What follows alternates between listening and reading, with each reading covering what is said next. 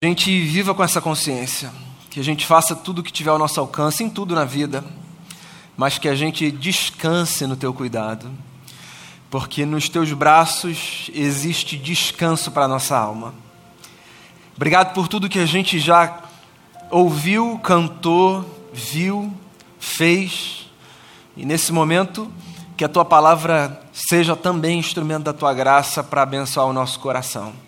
Coloco diante de ti a nossa vida, o texto, e peço que o Senhor nos fale, em nome e por amor de Jesus. Amém. Eu leio hoje no Evangelho segundo João, no capítulo de número 19, do versículo 25 ao versículo 27. Evangelho segundo João, capítulo 19,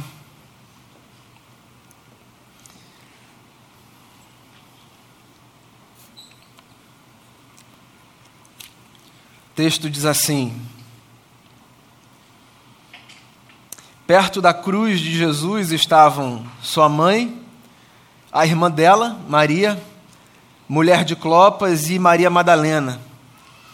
Quando Jesus viu sua mãe ali, e perto dela o discípulo a quem ele amava, disse à sua mãe: Aí está o seu filho. E ao discípulo: Aí está a sua mãe. Daquela hora em diante, o discípulo a recebeu em sua família. Palavras de João, nosso irmão na fé. Eu gosto muito daquelas tirinhas, sabe? Dos cartunistas geniais que conseguem retratar momentos singulares da história com pequenos contos, tipo Charlie Brown e Snoopy, Mafalda do Quino Calvin e Haroldo. Eu acho que de todos, o que eu mais gosto é do Calvin e do Haroldo.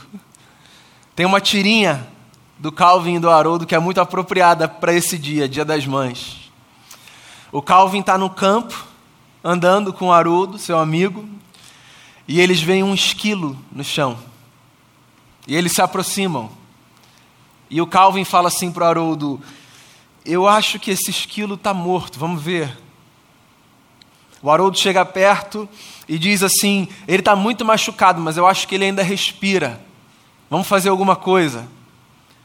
Aí o Calvin diz assim para o Haroldo: espera aqui, não toca nele, eu vou lá chamar minha mãe.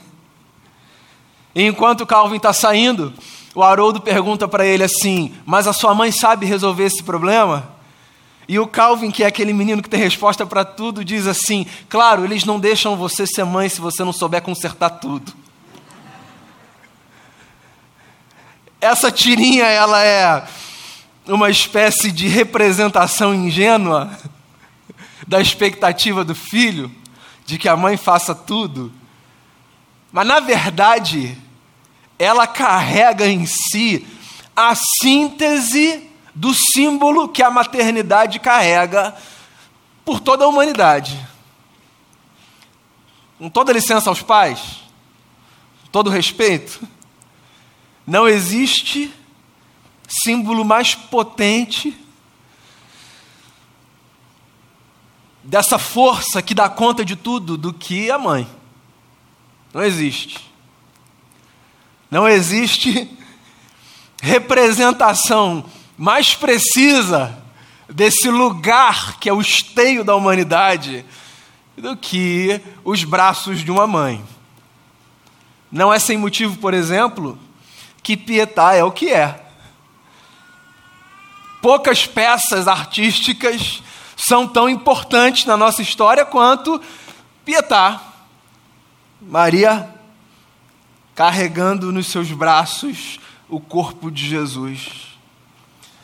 Não há lugar mais seguro do que o colo de uma mãe. Inclusive, é por isso que é lindíssima a música do Zeca Veloso, que tem exatamente esse título e esse refrão. Todo homem precisa de uma mãe. Todo homem precisa de uma mãe. É engraçado, as nossas leituras religiosas, elas são muito masculinas. E isso se deve a alguns fatores, dentre os quais a cultura na qual a Bíblia foi escrita. A Bíblia foi escrita num tempo para o qual a figura do homem no imaginário coletivo, sempre foi uma figura mais preponderante, de força, de exercício de domínio, de conquista, de provisão. Então é muito natural que mesmo as nossas imagens religiosas de Deus, elas nos empurrem para esse lado da paternidade. A gente chama Deus de Pai, por exemplo. A gente fala de Deus como o Senhor. Mas é curioso que mesmo para um texto tão antigo como é a Bíblia Sagrada, Sabe, escrita num contexto e numa época no qual as figuras masculinas eram mais fortes do que as figuras femininas, mesmo num texto tão antigo quanto a Bíblia, a gente ainda encontra algumas janelas muito sensíveis que nos fazem perceber Deus a partir dessa outra experiência, da maternidade. Por exemplo, o profeta Jeremias, eu já falei sobre esse texto aqui outras vezes, quando ele fala da possibilidade de renascermos, porque em Deus existe essa disposição de nos fazer renascer, ele fala exatamente sobre isso. As misericórdias de Deus não têm fim, elas se renovam todas as manhãs. E a palavra misericórdia ali é a mesma palavra que os judeus usavam para falar do ventre da mulher. Olha só que sensibilidade bacana. O profeta diz assim: Deus é como essa mãe que traz à existência vida, e ele faz isso todos os dias. Essa é a metáfora que o profeta usa. Ele diz: para a gente existe da parte de Deus esse lugar de renascimento. Deus tem um ventre que se renova todos os dias. Ou seja, é uma utilização de uma figura feminina para falar de uma força divina. Há salmos que falam sobre isso. Há salmos que falam sobre a dedicação de Deus para cuidar dos seus, que é similar à dedicação de uma mãe para cuidar dos seus filhos. Jesus, certa vez, olhou para a cidade de Jerusalém e disse assim: Ah, Jerusalém, Jerusalém, eu queria tanto cuidar de vocês, não como um pai cuida dos seus filhos, com todo respeito aqui ele diz assim: como uma galinha cuida dos seus filhotes. A gente pode ir para o texto mais antigo da Bíblia, que é o livro de Gênesis, capítulo 3, por exemplo.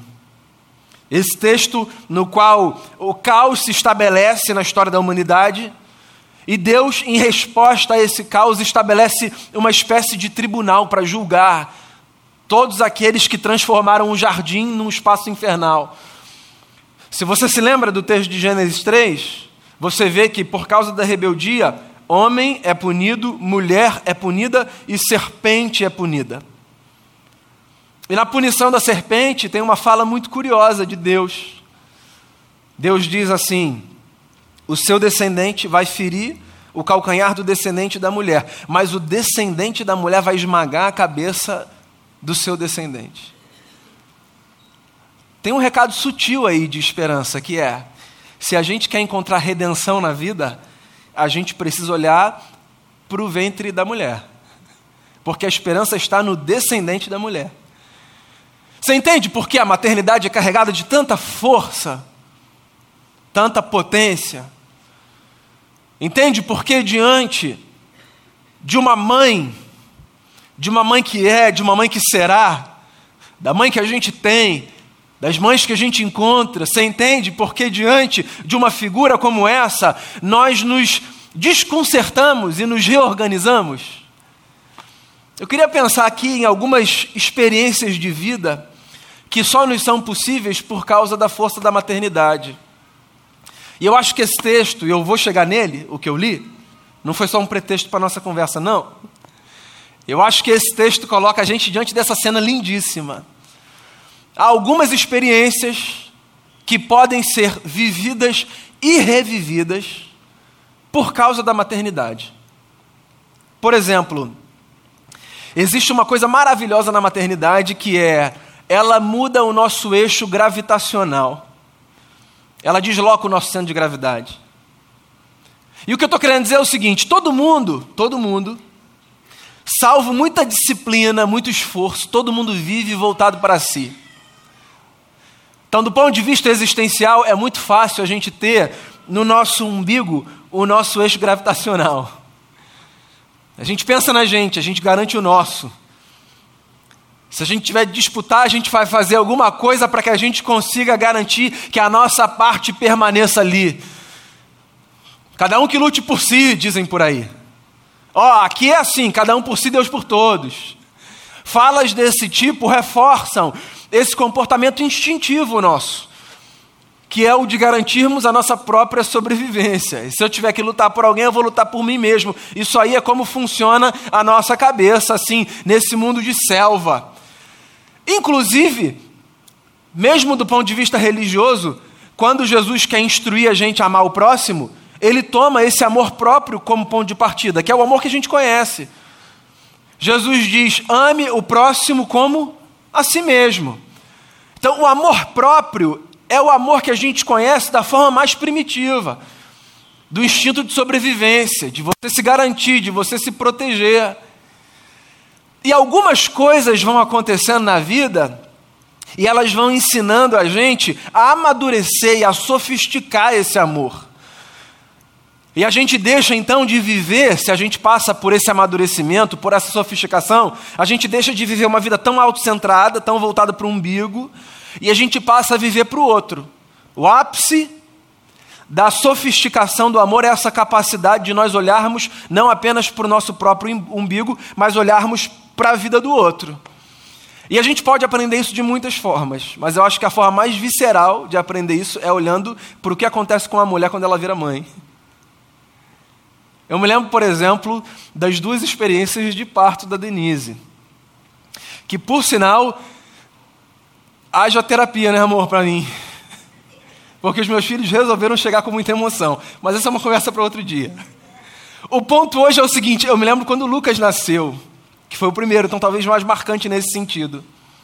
Denise estava lá, sala de parto, tudo deu certo, mais ou menos, mas deu. É... Denise ainda sob efeito de medicação. Quando os profissionais de saúde foram levar o Lucas para onde ele tinha que ir, a Denise, ainda sob efeito de medicação, disse assim: não tira o olho dele. A mãe tinha nascido ali, né? Não tira o olho dele, segue esse pessoal e não tira o olho dele. É a representação do que a maternidade faz, certo, mães? Você passa a viver a sua vida tendo um outro eixo gravitacional que puxa o seu olhar, a sua atenção. Você passa a olhar o mundo a partir de um outro lugar, que é um lugar que até já esteve dentro de você por nove meses, mas que agora está do lado de fora. E esse lugar é o lugar que puxa o seu olhar. E se você não estiver ali, você vai fazer com que alguém que está ali garanta essa visão, para dizer para você: está tudo bem. Isso é muito bacana. E eu estou tomando o exemplo da maternidade porque, volto a dizer, talvez essa seja a experiência mais potente desse comportamento, que não é um comportamento próprio das mães. Na verdade, todos nós podemos aprender com isso. Porque, volto a dizer, uma vida em que nós aprendemos a olhar para o outro é a sofisticação da vida em que a gente só olha para a gente. A vida em que a gente só olha para a gente é a vida mais primitiva que a gente pode viver, egoísta, afasta as pessoas, mantém as pessoas longe da gente.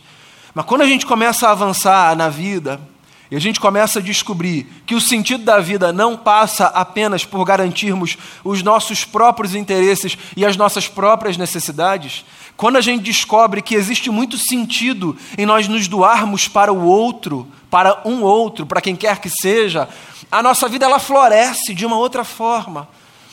Então, num dia como esse, Dia das Mães, que a gente agradece as mães que a gente tem e que a gente se reúne com elas aqui, mas que a gente também honra as memórias das mães que não estão aqui, mas que ainda se fazem presente na mente e no coração, certo? Porque esse não é um dia só para a gente se encontrar com quem está. Esse é o dia da honra à memória de quem esteve, não está mais, porque é a vida, mas se faz presente no coração, no afeto, na lembrança, nos ensinos, nos valores. O dia é potente não apenas porque a gente se encontra com alguém, o dia é potente porque é um dia que nos faz lembrar que pessoas se eternizam aqui mesmo depois que partem. Porque há presenças que são tão singulares que, mesmo depois que partem, permanecem. Então está aqui a maternidade, como essa lembrança de que na vida nós viveremos melhor se nós aprendermos a viver como vive uma mãe com um eixo gravitacional fora de si.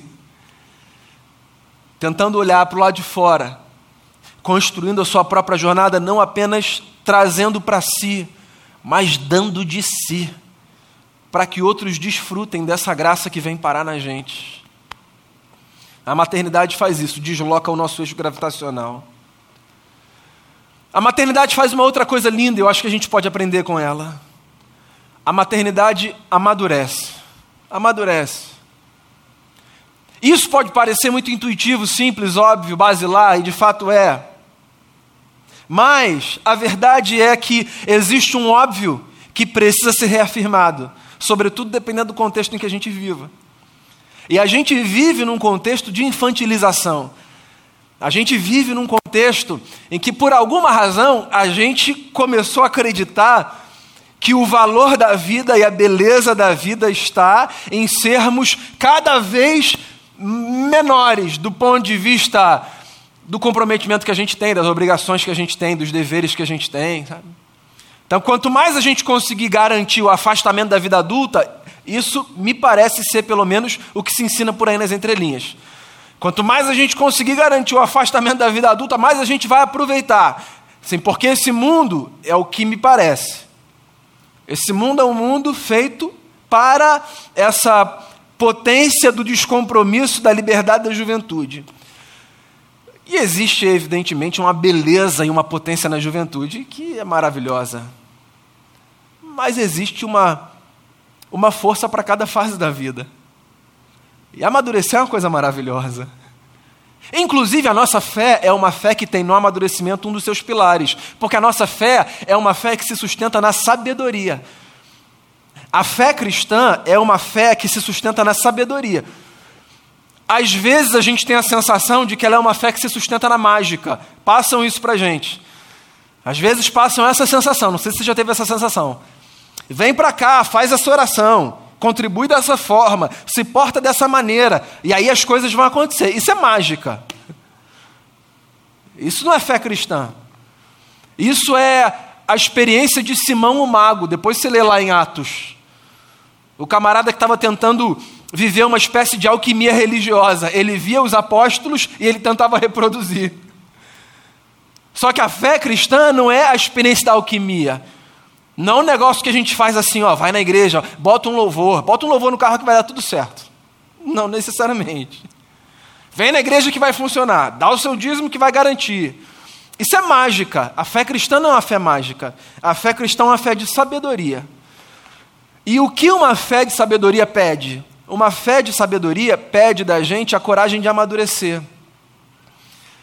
E volto a dizer, num dia como esse, é bom que a gente olhe para a maternidade como essa representação de que o amadurecimento é maravilhoso, de que crescer é maravilhoso, de que quando a gente desloca esse eixo gravitacional e para de olhar apenas para o nosso umbigo e passa a olhar para fora, a gente pode descobrir que na vida a gente cresce.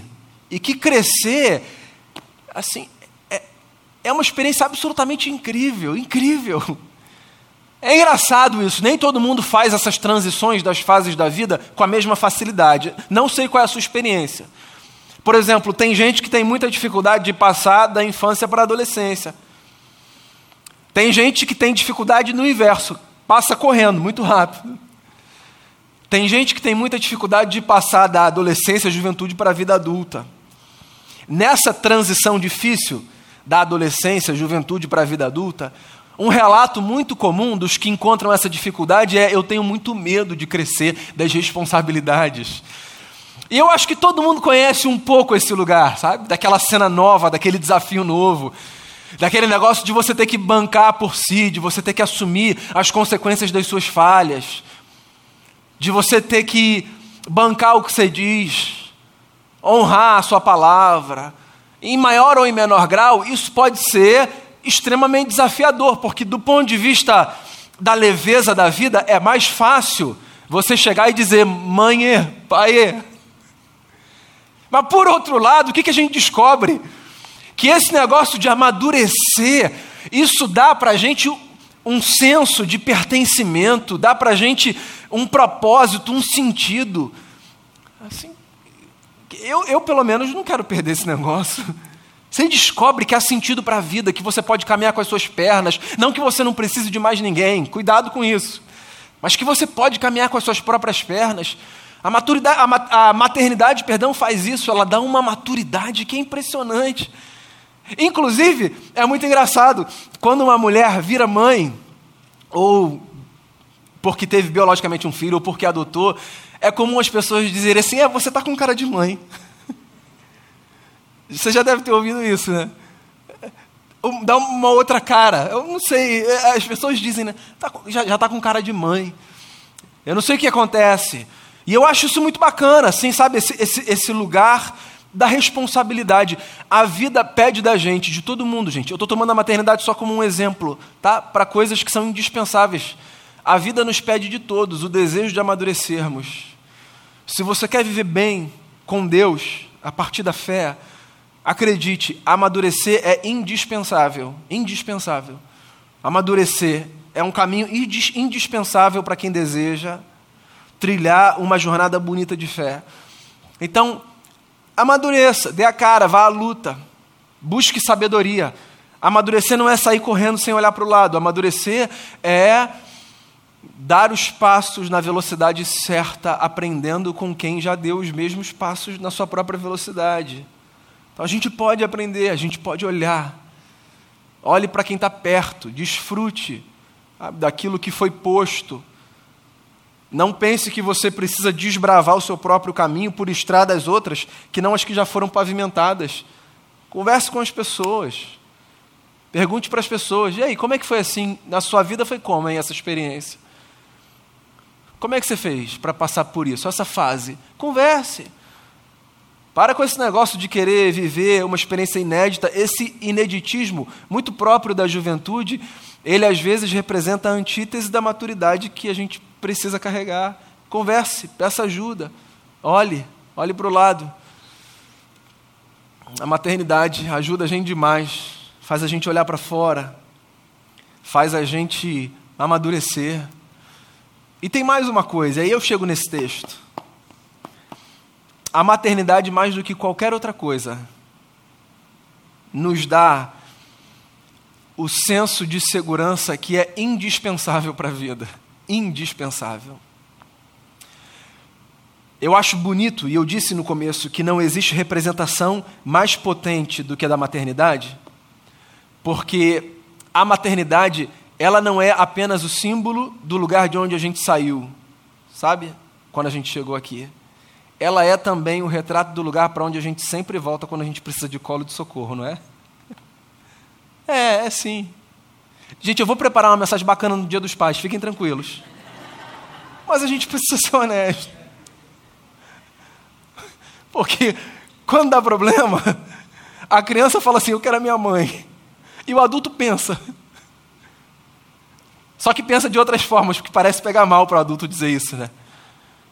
Mas a gente diz assim: pode estar num Michelin três estrelas. A gente diz assim: Ah, mas não é a sopa da minha mãe. Você pode estar no lugar mais bacana. E se tiver muito difícil, é possível que você diga assim: eu queria só aquele abraço.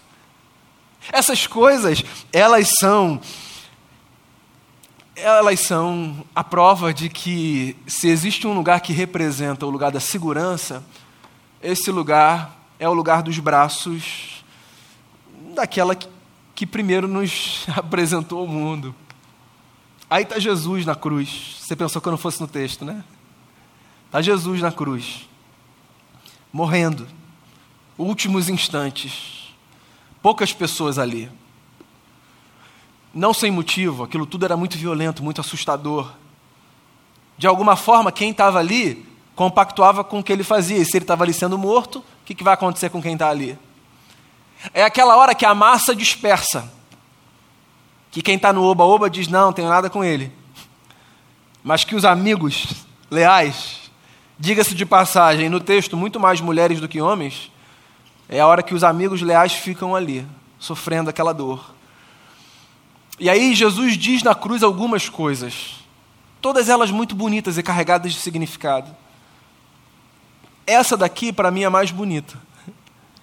Jesus olha para Maria, sua mãe, que está ali sofrendo a dor mais profunda que um ser humano pode sofrer, que é a dor da perda de um filho, não há dor mais profunda do que essa, e ela está ali, diante do seu filho sendo torturado. Jesus olha para ela e diz assim, apontando para o João, seu melhor amigo: Mulher, eis aí o teu filho. E ele olha para o João, seu melhor amigo, e ele diz assim: Filho, essa aí é a tua mãe. E no momento de dor mais profunda daquela mulher e daquele homem, Jesus dá a eles esperança, reconectando um ao outro a partir do laço da maternidade. Por isso, inclusive, que quando eu chamei a Natália aqui, eu fiz questão de dizer: tem a mãe biológica, tem a mãe que é tia, e tem a mãe que é a mãe espiritual, a mãe do coração. Há muitas experiências de maternidade que a gente vive. Muitas, muitas. Todas elas nos fazem lembrar dessa verdade. Na vida, todo mundo precisa desse lugar de segurança, onde a gente retoma força para avançar, sobretudo nos dias mais difíceis. Todo mundo precisa disso. Todo mundo precisa dos braços de uma mãe. Não é que toda mulher precisa ser mãe. É que todo mundo precisa ter uma. Todo mundo. Todo mundo precisa olhar para algum lugar e dizer: a esperança aí, nesses braços, a vida recomeça. Desloca o nosso eixo gravitacional, faz a gente amadurecer e representa esse porto seguro para onde a gente vai sempre que a gente precisa renovar as forças, encher o coração de esperança e seguir para a luta. Todo homem, todo humano precisa de uma mãe. Bendito seja Jesus de Nazaré, o nosso Senhor, aquele através de quem Deus criou todas as coisas e através de quem Ele nos reconciliou com todas as coisas. Bendito seja Jesus pela maternidade. Louvado seja o Senhor pela minha mãe, pela mãe dos meus filhos, por todas as mães. Louvado seja o Senhor, porque ainda que a gente não seja, eu no caso não sou e jamais serei, todo mundo pode dizer: que bom que eu tenho. Se não aqui, em algum lugar.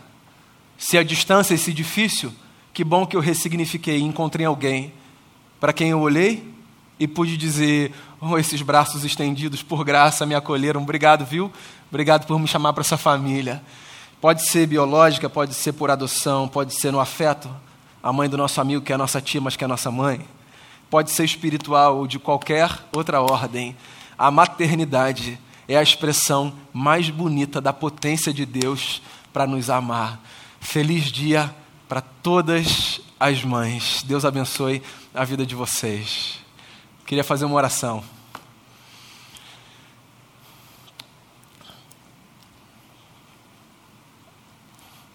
Queria que a gente agradecesse a Deus pelo que a gente tiver de agradecer a partir do que a gente ouviu.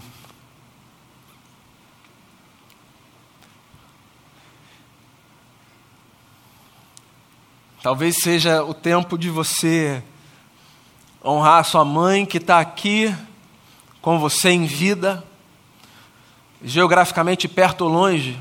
Então pode ser o momento de você bem dizer a Deus pela vida da mãe que você tem. Pode ser o momento de você dizer obrigado, Senhor, pela mãe que está com o Senhor já. Acho que se faz presente. Obrigado, obrigado, obrigado. Pode ser por alguém que te acolheu, sabe? A sua experiência pode não ter sido a melhor ou a mais fácil e alguém acolheu você. E a gente pode agradecer por esse acolhimento de alguém que disse assim: venha para esses braços divinos que se estendem na sua direção. A gente pode agradecer por isso, dizer obrigado, Senhor, obrigado. A esperança, a esperança da humanidade está nesses braços que se materializam. Eles não deixam você ser mãe se você não souber consertar tudo. é dessa segurança que a gente precisa. E lembre-se disso. ela sempre aponta para a verdade de que maior e melhor do que qualquer experiência de maternidade que a gente vive na humanidade, existe um Deus que a gente chama de Pai, mas acredite em mim, é como uma mãe. O Deus que a gente chama de Pai tem um lado materno lindíssimo, porque a verdade é essa: nos braços dele é o nosso descanso. Senhor, obrigado por essa manhã. Obrigado pela tua palavra, obrigado por nos acolher nessa família divina, obrigado por esse ventre divino que se propõe todas as manhãs como espaço de renovo e de renascimento. Obrigado, obrigado pelas figuras humanas que apontam para essa verdade que transcende. Obrigado, obrigado, obrigado porque porque a gente tem gente para quem a gente pode olhar ou de fato hoje aqui, ou em memória, e dizer: faz tanto sentido entender Deus, porque através da vida dessas pessoas, esse Deus sobre quem a gente fala se fazia real. Obrigado por isso. Obrigado, obrigado por ajudar a gente a amadurecer, a olhar para fora, a colocar esse eixo gravitacional fora do nosso umbigo. Obrigado por empurrar a gente para esse crescimento. Obrigado, Jesus, e obrigado por oferecer para a gente, mesmo a gente que é gente grande e que às vezes bate no peito dizendo não preciso de nada, tenho tudo, consigo. Obrigado por lembrar a gente que sempre há um lugar para onde a gente pode voltar para dizer eu preciso de acolhimento e de esperança. Obrigado. Quando a gente passar pelo vale, Jesus, lembra disso existe consolo, conforto e amparo no teu amor. E que o teu amor se espalhe por aí, irrefreavelmente, incontrolavelmente, nos dando paz e nos dando força para caminhar. Eu oro sim, em gratidão, em honra, em consagração de cada história, no nome de Jesus. Amém